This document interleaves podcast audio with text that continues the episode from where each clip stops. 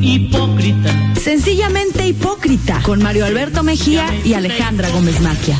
Señoras y señores, ya estamos aquí en Sencillamente Hipócrita. En esta ocasión, querido Nacho Juárez. Mi querido Mario, muy buenas tardes, saludos a todos. Querido Zeus Munive. Querido Mario Alberto Mejía, hoy voy a escribir desde Sencillamente Hipócrita. Perfecto. Y querido Gerardo Tapia. ¿Qué tal? Me da mucho gusto estar con ustedes nuevamente. Alejandra Gómez Maquia me habló para decirme que viene un poco retrasada, pero que espera llegar. Querido Nacho, oye... Eh... También Álvaro Ramírez viene ¿Sí va a en venir camino. Álvaro? Sí, sí, viene en camino. Ah, Álvaro Ramírez escribió para Hipócrita Lector un se estaba pintando las, las canas, pero este no le dio tiempo, entonces se quedó a la mitad, entonces va a venir con la mitad pintada, la mitad no. Lo bueno es que es radio.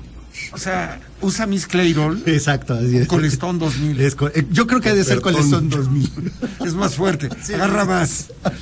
Bueno, pues han pasado muchas cosas en esta semana.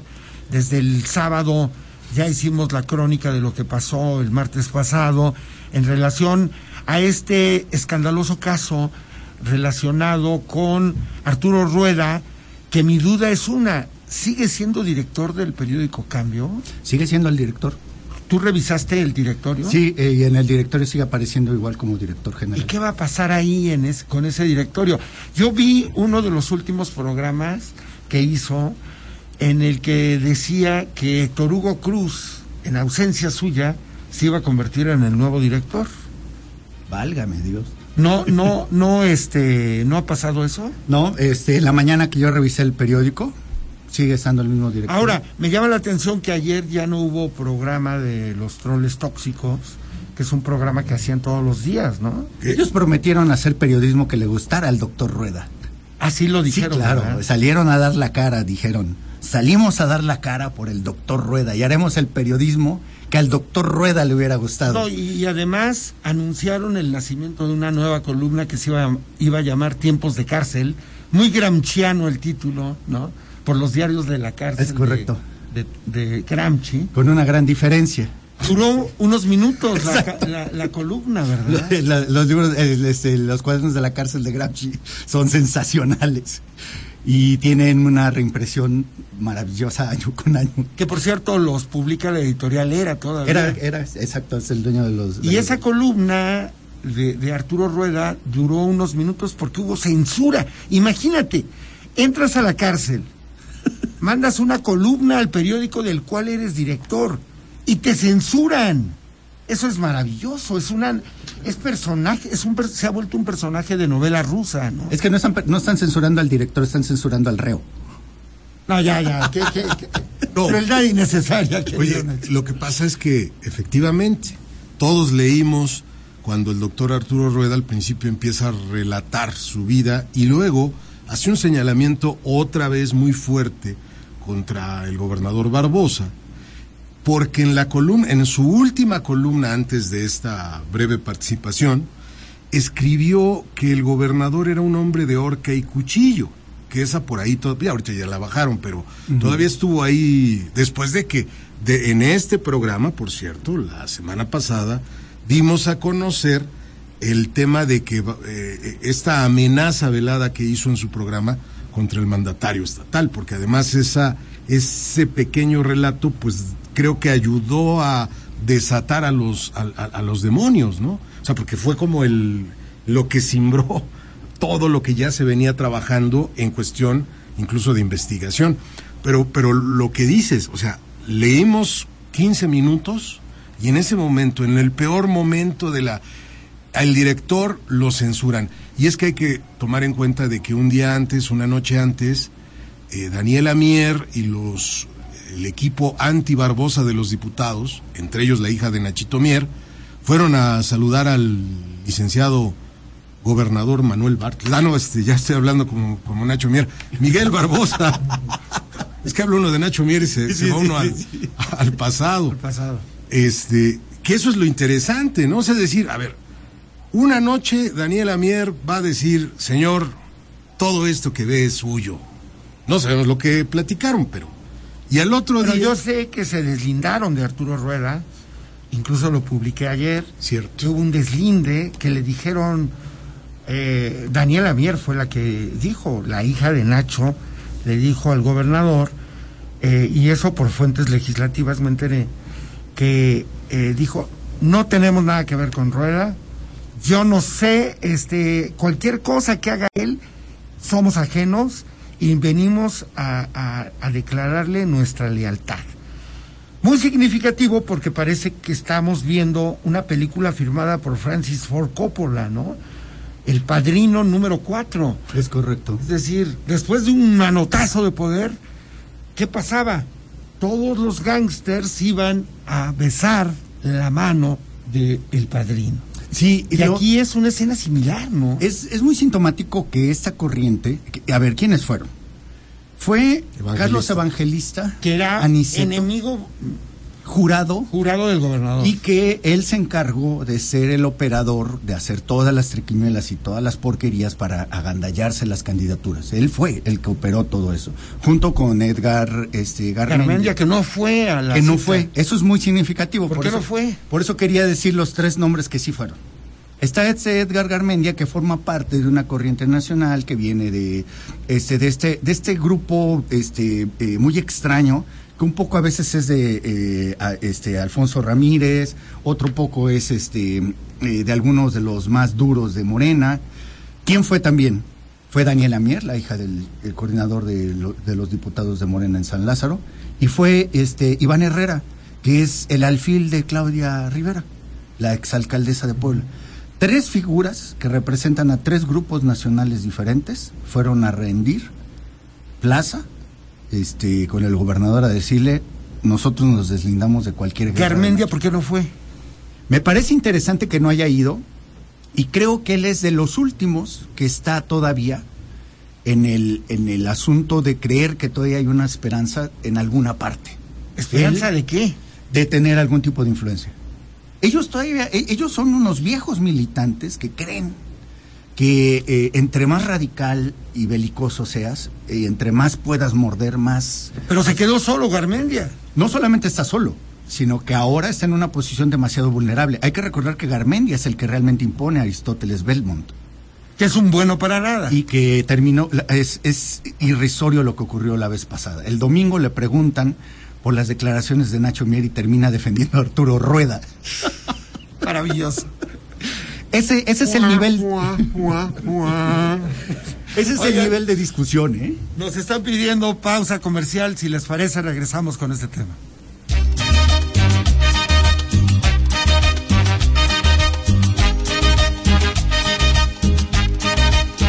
Hipócrita. Sencillamente hipócrita. Regresamos. Muy bien, seguimos aquí en Sencillamente Hipócrita y se acaba de incorporar a la mesa y nos da un gran gusto y esperemos que muy continuamente esté con nosotros nuestro compañero Álvaro Ramírez Velasco, que es Velasco con, con S, ¿verdad? Ese, no sí, con Z. Mi mamá nos decía eh, con mucha, muy señaladamente que el nuestro era con S. Ok. Y ahora más que nunca. Porque el de Nacho Mier es, Es con, Z. Sí. Bueno, ahora más que nunca. Álvaro es el creador, de, el, el autor del reportaje que simbró hoy en muchas áreas, en muchos rubros, en muchos rumbos, en muchas rutas de la clase política y de la clase empresarial poblana. Eh, el reportaje sobre el edificio de cambio que técnicamente no existe, Álvaro. No existe en términos fiscales, legales, y se ha configurado en torno a su construcción, por lo menos, para decirlo claro, eh, la evidencia de operaciones con recursos al menos no declarados. Ya las autoridades podrán decir si, como eh, está en el contexto de la investigación de la Unidad de Inteligencia Financiera, pudiera encajar en lavado de dinero, en eh, evasión fiscal. Lo cierto es que no hay cómo se justifique ni uno solo de los ladrillos de esta edificación de cuatro niveles con su sótano que de acuerdo con las personas que trabajaron ahí tiene incluso algunas áreas lujosas. Sí, como no, la parte de arriba, que sería algo así como un penthouse, en donde iba a despachar Nacho Mier, precisamente. Me dicen que en el segundo nivel están sus oficinas, todo el segundo piso. No, yo conocí las de arriba, no sé si... En- Todavía en- no las ocupaba. ¿eh? En mi colonia le dicen azotea, creo que ahora le dicen roof garden, los que, los que tienen más dinero, ¿no? Roof Garden. Y en el roof garden, azotea para mí, hay asadores. En, en, la- en mi colonia tendemos la ropa. Sí. Pero Y aquí de hay... vez en cuando unas chelitas con una carnita asada. Sí, sí, sí, sí, Una sí. nafre. Con un anafre. Sí, sí, ahí hay anafre. Se trata de una edificación que está en la privada 33A Oriente 1407 en el fraccionamiento Anzures, aunque coloquialmente la gente dice el mirador. Por la cercanía. Por la ya cercanía. está, digamos. Es el rumbo. ¿no? Es que esa colonia la divide una Anzures cuadra. se llama. Anzures es la O sea, Anzures tiene mucho que ver emblemáticamente con Ah. Arturo Rueda. Oh, Porque en México también Anzures colinda con Polanco y lo detuvieron en la parte de Anzures. De Anzures, mira tú, sí, y cierto. aquí, mira, aquí otro Anzures. Para que no digan que no se le alinearon los astros al director de, de Diario Cambio. Y eh, fíjate que eh, este, este reportaje lo que hicimos fue eh, la materia elemental del, del periodismo, estar muy atentos a las lecturas y amarrar cabos. Los documentos que presentamos son documentos que hay que ir a buscar nada más, pues porque son públicos. ¿no? Es un documento, ninguno de los documentos es un documento secreto y atar cabos desde la compra del, del predio. Pero déjame ir a eso al final. Este eh, edificio está sobre un predio que compró, eh, déjame citar el nombre que está en el documento. El nombre que está en el documento, el comprador, porque es un documento notaria, de una notaría, de la notaría 40, cuyo titular en ese documento, no sé si lo sigue haciendo, es René Lascano, eh, no, me- se me olvida de otro apellido. Se quedó con los hijos. Perdón, el, el titular en ese momento era el mi, papá. mi tío. el famoso. Ah, sí. Mi tío René. Don, Ah, Ma- don Matateno. el notario. Notario, notaria, notaría 40. Sí, ahora lo tiene, me parece que su hijo René. No.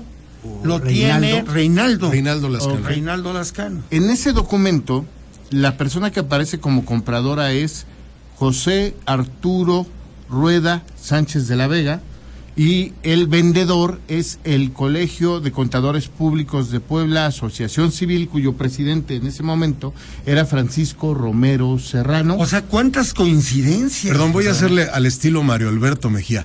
¿Cómo? ¿Paco? Padrino de bautizo de Zeus. No, no, no, nunca me bautizó eso hecho, él a escogió el pensar. nombre. Te bautizó cuando Dijo, eras, este, al niño le querían poner Timoteo y dijo, no, no, no, que se llame Zeus. Mira, lo, lo único malo es que no me, no me regaló unos ¿No larines. te aventó un buen bolo? No, pues digo, porque ya vimos que vaya, que bolo. Bolo, padrino. Yo pensé que tú eres el que había sugerido el nombre de multisistemas. La, la empresa a cambio que- se llama Multisistema. A ver, tú te lo sabes El mejor. multisistema de noticias cambio. Creo es que el nombre- la razón social. La razón social. Creo que el nombre lo puso nuestro amigo José Agustín Tobar Ferriño. Muy bien. Bien, este, en 2010 se hace esta compraventa en estas personas, con estas calidades de comprador, vendedor, y pareciera que no, que se detuvo el tiempo y el predio urbano con uso baldío, lo que para nosotros es un lote baldío, sigue estando fiscal, catastral, en tesorería, en finanzas, en todos eh, los espacios legales como lote baldío. Qué paradoja, solo existe físicamente. ¿Cómo? ¿Cómo? O sea, paga, el predial como terreno. Paga, oye, paga el predial como terreno. Sí. O sea, es una evasión fiscal Además, que el gobierno pudiera eh, quitárselo. La boleta está registrada como PU, Radio Urbano, con 8318901. La clave catastral es muy larga, es más larga que una que el número de una tarjeta de débito, la voy a obviar, pero es de 2022 y el uso es baldío. Pero además debían el, el, el predial y tiene recargos. ¿Cómo? En la, en la boleta predial 2022. Y esto, pues, solamente había que ir y checar quién era el propietario, cuándo se compró, quién se lo vendió y amarrar los cabos de esto que se configura. No quiero yo hacer señalamientos, corresponderá a las Autoridad. autoridades, pero eh, viene muy de la mano con el reportaje que se publicó el domingo 15 de, de este mayo de los reporteros, de los periodistas Víctor Hugo Arteaga y Néstor Ojeda, en donde dan a conocer una investigación de la Unidad de Inteligencia Financiera de la Secretaría de Hacienda y Crédito Público, en la que hay un presunto lavado de dinero, operaciones con recursos de procedencia ilícita y evasión fiscal por 427.1 millones de pesos, en el que están involucrados cuatro personas. Eh, una no es públicamente conocida, hasta se me olvida el nombre. pero- Florentino Tavera. Tavera. y, Florentino las, Tavera. y las otras Es el hombre clave realmente. de- de- de- y las otras personas son Moisés Ignacio Mier Velasco, coordinador de los diputados federales de Morena. En porque este es momento. accionista de Multisistemas Cambio, que forma parte de las cuatro empresas, perdón, de las, sí, de las cuatro empresas que están. No, son 32 empresas, pero... Eh, eh, hay, hay es- tres empresas claves y un Exacto. sindicato. Ajá. Tres empresas claves y un El sindicato Pepe Vasconcelos. Por cierto, ya me enteré por qué el sindicato, es difícil decirlo al aire, pero solamente daré pistas. A ver. Cuando eres un muchacho y tus tíos a la vieja usanza te decían, te voy a llevar a conocer un lugar para que te vuelvas hombre, ¿te acuerdas en esa época Sí, del sí, machismo, no? Y entonces te llevaban a un lugar en donde o era un cabaret, ahora dicen que hay tables, hay meseros. A lo que decíamos, querido. Sí, sí, sí. Sí, ¿verdad? Empieza con T ese negocio, Pues hace mucho calor, arriba de los 36 grados. pero empieza con T. Ah, es otro. No, bueno, Son dos. Cruzando, son cruzando. hermanos. son hermanos. Ibuls hermanos. Y literalmente, li- hermanos de leche, hombre. ¿Cómo? ¿Cómo? Pues, pues- pues ahí está, todo muy amarrado. Presentamos los documentos, siempre con una eh, edición maravillosa que encabezan ustedes, ¿no?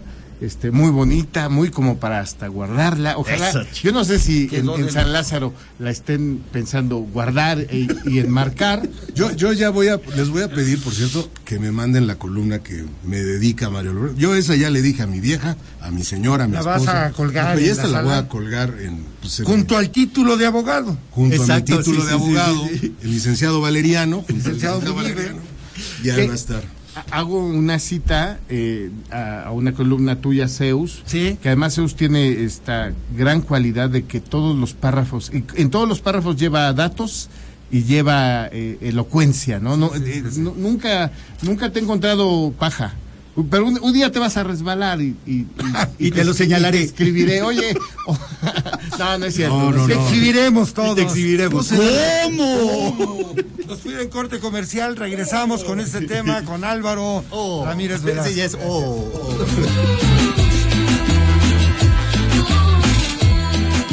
Hipócrita. Sencillamente hipócrita. Regresamos. Bueno, ya estamos de regreso a este tercer bloque. Álvaro Ramírez, nos estabas contando sobre el edificio fantasma del periódico Cambio, cuyo director se encuentra en el reclusorio de Tepeji de Rodríguez, Arturo Rueda.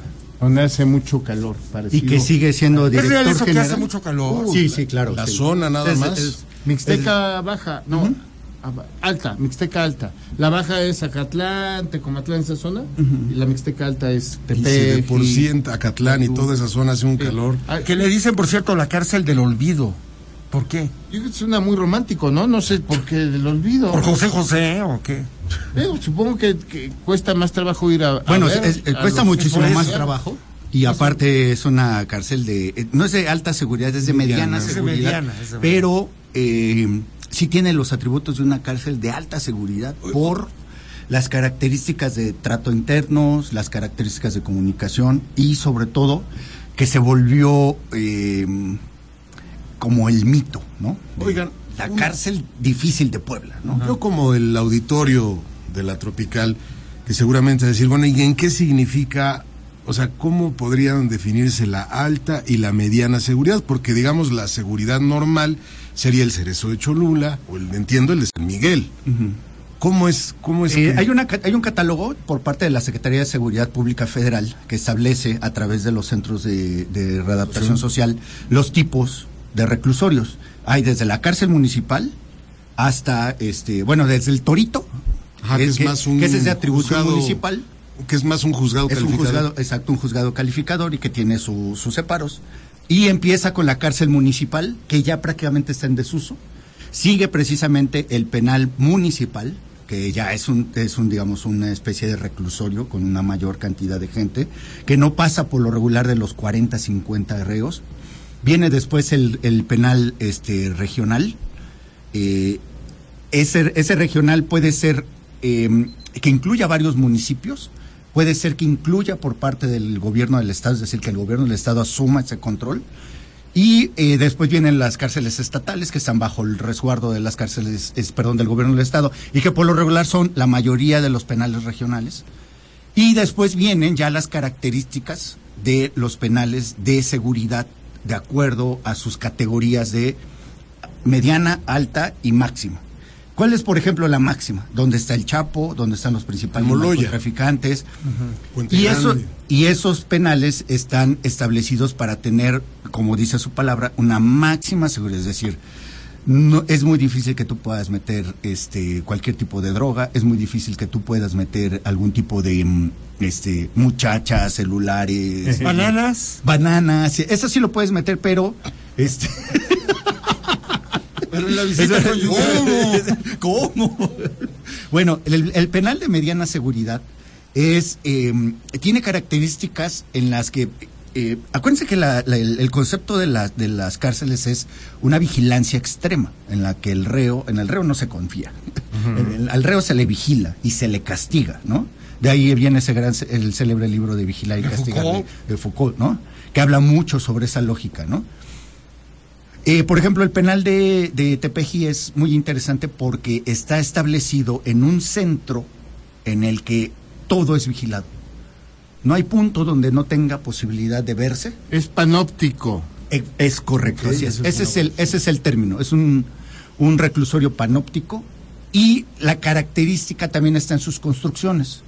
Por ejemplo, apuestan más a la luz natural que a la luz artificial y eso llega a ser eh, en un ambiente de, de, este, de reclusión, de crispación de nervios, de problemas, eh, eh, dificilísimo para enfrentar humanamente, ¿no? Oye. y bueno, ya el de, el de, el de, el de, el de baja seguridad es el que les decía. el- Pero, pero es que te hacía esta pregunta porque hoy en el diario Cambio, una de las notas que no se firman respecto al tema, hablan de un artículo, del artículo 20 constitucional, diciendo que Arturo Rueda fue llevado fuera de su, el área de su domicilio. Pero ahí hay un detalle jurídico, porque veo que los del cambio son positivistas, keynesianos, ¿no? O sea, son... ¿Por qué lo dice abogado Munibe? Pues porque veo que utilizan muchos argumentos jurídicos que no Que no necesariamente... entienden. Es que, es que vienen de la escuela del doctor Rueda. Claro, porque en ese artículo hay dos excepciones. O sea, no pueden trasladar a nadie fuera de su entorno, correcto. salvo que sea parte de la delincuencia organizada. Exacto, pero... el- que eh, Pero le acabas de dar al clavo, la delincuencia. Si bien aquí nadie está haciendo un señalamiento de delincuencia organizada, pero sí hay un tema de lavado, si hay un tema de recursos de procedencia ilícita. Entonces, en la configuración, según el artículo, perdón, pero el artículo 69 y el 200, el 69 del Código Procesal Penal de Puebla, sí te establece, ellos son, está por letras, es el ABC, y sí se habla de lavado. Sí se habla de recursos de procedencia ilícita. Ojo, recurso de procedencia ilícita no necesariamente tiene que decirse crimen organizado como tal, simplemente es. que no se sabe el origen, es inexplicable. Por lo tanto, los, los dogmáticos jurídicos que hay en el periódico Cambio, Los tres cochinitos. pues es que me queda claro Cambio. que es- son lectores del Códex de Justiniano, ¿no? Tienen este... O sea, sí están haciendo el periodismo que le gustaría al doctor Rueda. Sí, porque están manipulando incluso la ley. Creo que eso es muy irresponsable. Deberían verdaderamente de asesorarse de un buen abogado para, para hacer ese tipo de defensa. Y si no, pues que sea la autoridad y que sean los abogados que lo defiendan. Porque lo leí hace rato y dije, ahora estos muchachos No, resulta pues, que son... Este, pobrecitos, y apenas se- si pueden escribir, mi O sea, querido Jesús, no son como más. ya se sienten Eduardo García Maínez. qué duro, Oye, pero bueno, hay- siempre un es punto bueno ir a interesante. un abogado, ¿no? Hay un Yo punto no interesante en el reportaje de Álvaro y es, estamos hablando de un edificio del cual no existe ningún tipo de referencia legal de su existencia. Pero lo interesante es la, el monto del costo del edificio. O sea, no estamos hablando de tres pesos, no estamos hablando de 300 mil pesos, no estamos hablando de un millón.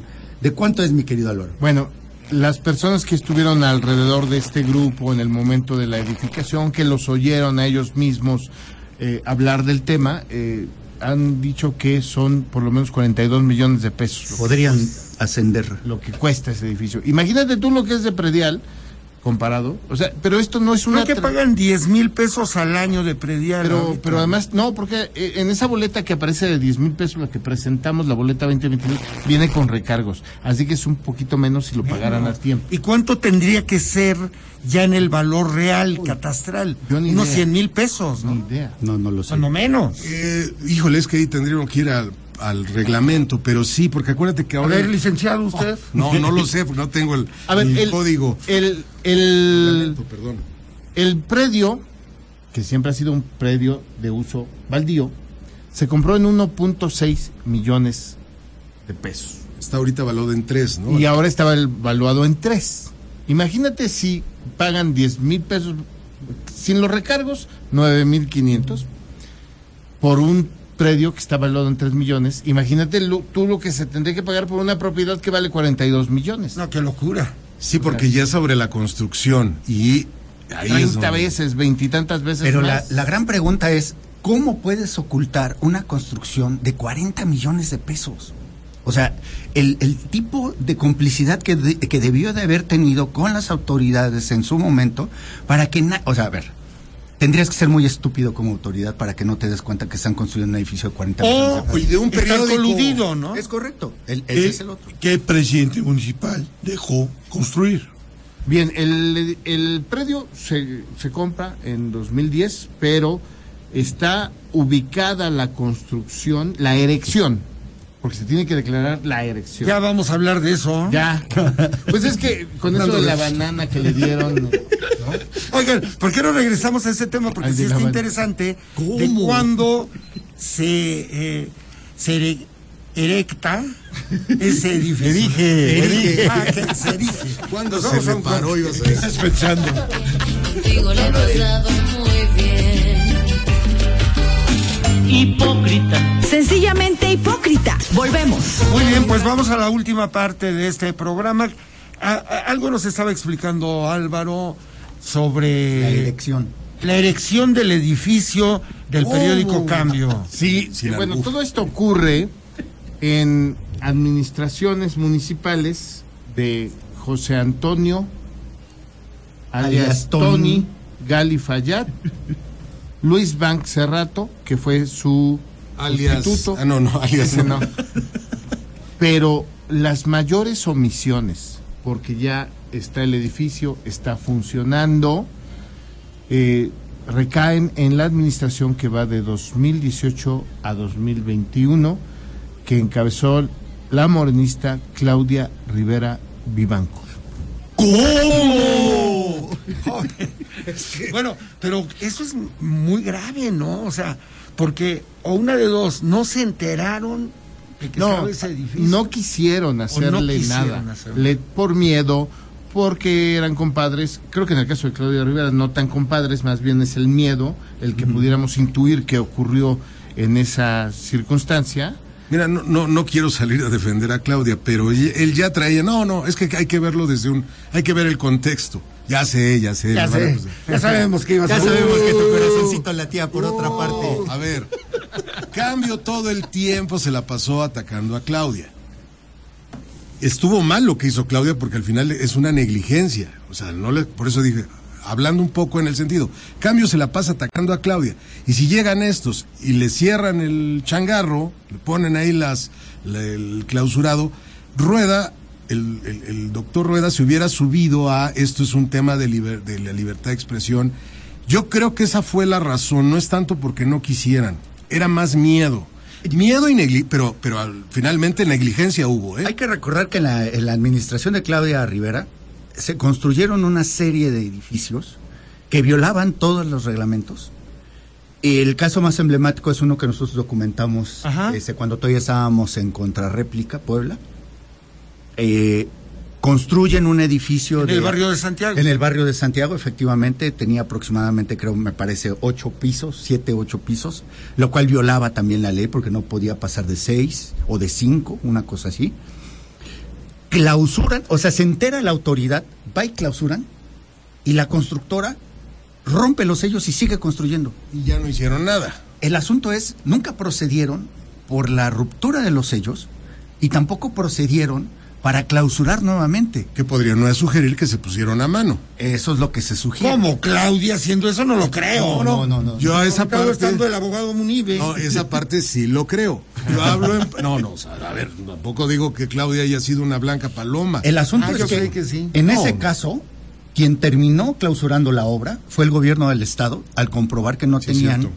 Eh, los permisos de impacto ambiental. el gobierno del Estado. El gobierno del Oigan, Estado. Ya faltan pocos minutos. ¿Por qué no termina Álvaro de explicarnos bien cómo está esa trama del Pues edificio? ahí están todos los elementos, no hay permisos de nada, es un lote baldío en el que está una edificación que solo existe físicamente, que no es suficiente y que incluso es la comprobación de muchos posibles, eh, la posible configuración de muchos delitos. El edificio mismo es el monumento de la confesión de esta empresa que tiene eh, entre sus socios con 41% a Arturo N, con 34% a Moisés Ignacio Mier Velasco y hay dos personas más que tienen 2.5%.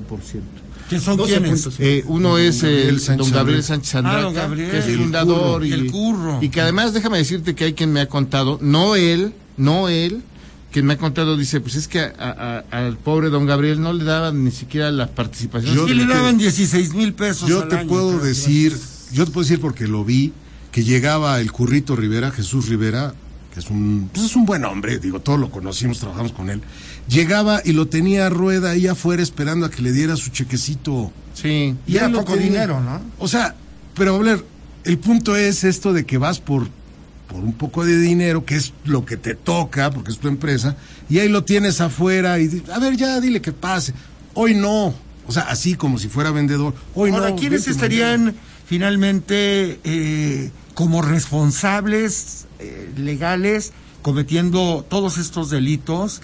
Eh, aparte de Arturo Rueda, Ignacio Mier, eh, este, el- se me va el apellido, Tavera. A Tavera. Florentino Tavera. Tavera. Tavera. El notario- Francisco Romero Serrano. No, el notario hace su, su trabajo. Fue una si Tavera no existió, por ejemplo, supongamos que es un fantasma, ¿estaría involucrado el fantasma? Es que. Que diga el notario. Ta- el notario. Tavera está eh, con una, con, con una participación de 7%, pero además está involucrado en la en Sí. construcción de 32 empresas. eso. No, Tavera no está dentro de la, de la sociedad de, de multisistemas No, cambio. Espérame, sí está. Con 7% antes de 2018. En 2018, los, ese 7% de Tavera se va para Arturo N. No, No, eh, es no, estás hablando de Tobar. De Tobar. Ah, perdón. Tobar. Estoy Sí, confundiendo sí. Ta- No, Tobar con aquí- Tavera. Perdón. ¿Quiénes perdón. son los responsables directos jurídicamente? Primero que nada, el Consejo Accionista.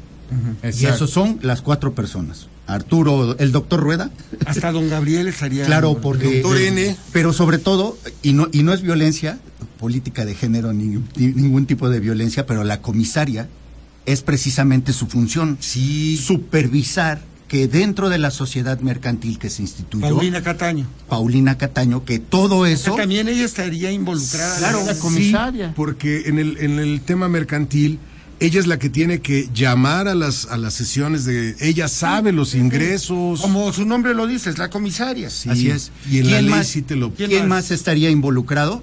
Todos aquellos que hayan emitido permisos sin tener los derechos. El Por ejemplo, constructor estaría involucrado. por supuesto, tiene que haber un residente de obra.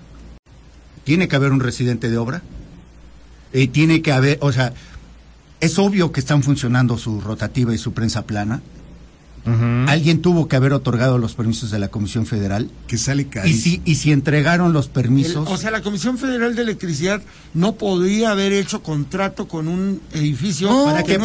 Claro. Para que, la, para que la Comisión Federal de Electricidad te dé los permisos para ese tipo de, de imprenta, necesitas demostrar primero el uso de suelo, tienes que tener todos los permisos en regla, tienes que tener tus permisos de, este, de, de operación como negocio, y ya después de eso entonces ya te avala entregarte. Salvo que tengan un diablito. porque es media tensión.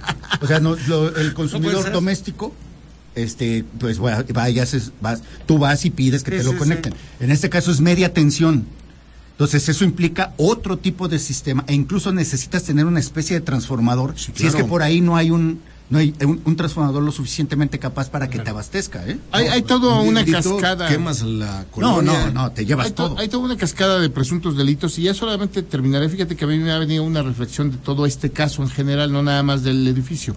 Es muy difícil de repente con eh, amigos de otros estados de la Ciudad de México explicarles el nivel de impunidad a lo largo de tantos años, de eh, presunta extorsión, de cómo le tenían miedo los políticos, gobernantes a este personaje y a su contexto de socios, porque es tan surrealista tan surrealista que a veces te escuchan y te ven con ojos y con oídos de que no está, no hay verosimilitud de tan grave que ha sido y de que no se castigó con la suficiente oportunidad hace 10 años, 15 años. Sí, sí, Hay- sí. Aquí hay un tema interesantísimo que está diciendo Álvaro, y es, en el viejo sistema, las instituciones estaban al servicio de los políticos. En este caso en específico, las instituciones están a favor de un dueño de un medio contra un político. Bueno, esa es una. Y lo que antes había era que pagabas una obra, que eran las obras fantasmas, pagabas una obra y no se construía. Aquí es al revés. Aquí está construida, pero no hay forma de demostrar que existe. O sea, es el mundo al revés. O sea, es tan surrealista como surrealista. dice Álvaro, que es imposible de creer. Tú llegas a, a la Ciudad de México y le dices, oye, es que imagínate que bla, bla, bla. Pues sí te escuchan, pero tampoco te la Es que. Bernie Madoff armó el esquema Ponzi para defraudar a muchísima gente, ¿no? El famoso Bernie Madoff, Claro. que, murió en prisión, me parece. Eh, Arturo Rueda creó el esquema Rueda. El esquema rueda. El esquema rueda es un sí todo hizo todo un mecanismo, pero además tú no lo podías creer porque como decía apenas eh, Gerardo Tapia decía es que tú lo veías y no usaba, o sea, no se vestía como como otros personajes que lucen. No, él era un acumulador que el dinero lo echaba al colchón literalmente y hacía todo en este juego de números, de lavado, de circulación, triangulación, que tú de veras te quedas así, ¿en dónde estamos? Yo creo que él es el distribuidor y se trata de muchas más personas participando. Exacto. Sin duda. Sí, yo creo que aquí hay nombres que no, que nos imaginamos que están involucrados, pero que van a terminar siendo responsabilizados por esta trama brutal. Querido Álvaro, de veras es Gracias. un gusto. Gracias. Te pedimos que te incorpores más seguido Con mucho a estas mesas, por favor. Con mucho gusto. Querido Nacho, como siempre. querido un gusto. Mario, gracias, mi querido Álvaro. Querido Zeus Munive, Mi abogado querido Munive. Y Gerardo Tapia va a concluir con unas palabras. Adelante, Gerardo. Oye, Álvaro. No, ya no preguntes, ya, ya nos estamos Gracias. ¿Cómo? Solo di gracias. Gracias. Hasta luego.